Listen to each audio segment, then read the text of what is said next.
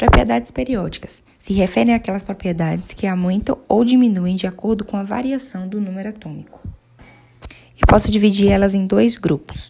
O grupo daqueles que variam iguais ao raio atômico, ou seja, de cima para baixo quando se consideram grupos e da direita para a esquerda quando se consideram períodos. Ou no outro grupo, que seria aqueles que se assemelham à eletronegatividade, que é contrário ao raio atômico, ou seja, ele vai variar à medida que se sobe em um grupo e se parte da esquerda para a direita, considerando os períodos.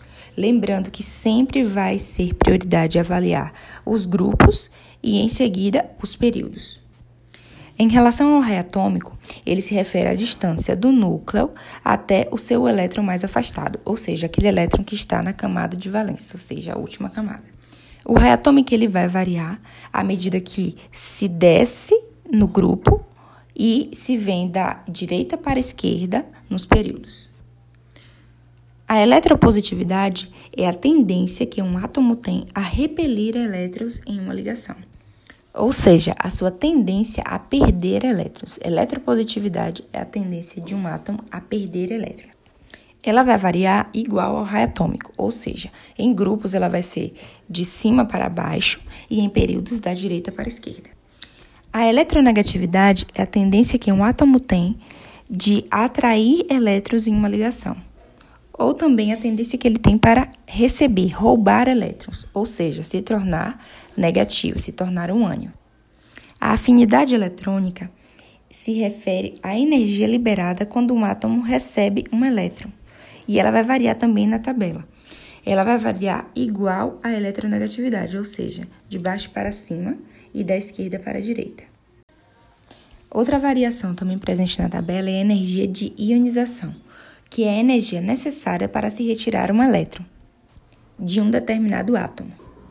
Essa energia ela varia de acordo também com o raio atômico, pois se o raio atômico é maior, ela vai precisar de uma menor energia para retirar elétrons. Se o raio atômico é menor, ele vai precisar de uma energia maior, pois a atração entre os prótons e os elétrons da última camada são muito maiores.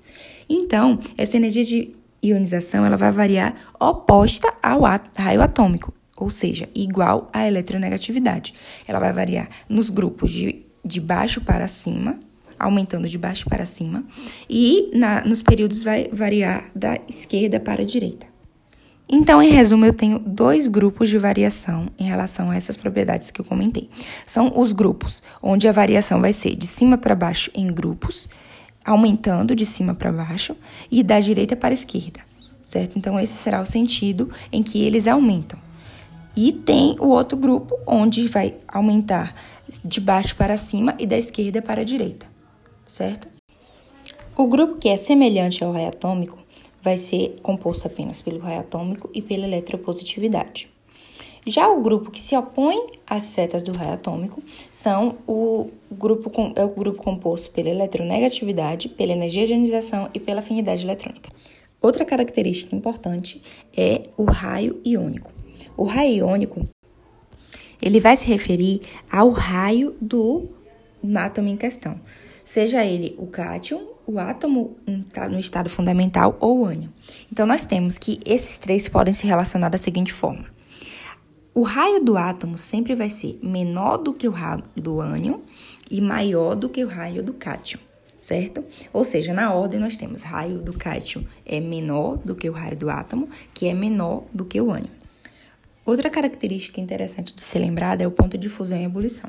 Os metais eles vão possuir alto ponto de fusão e ebulição, por possuírem ligações metálicas fortes e também por serem mais eletronegativos.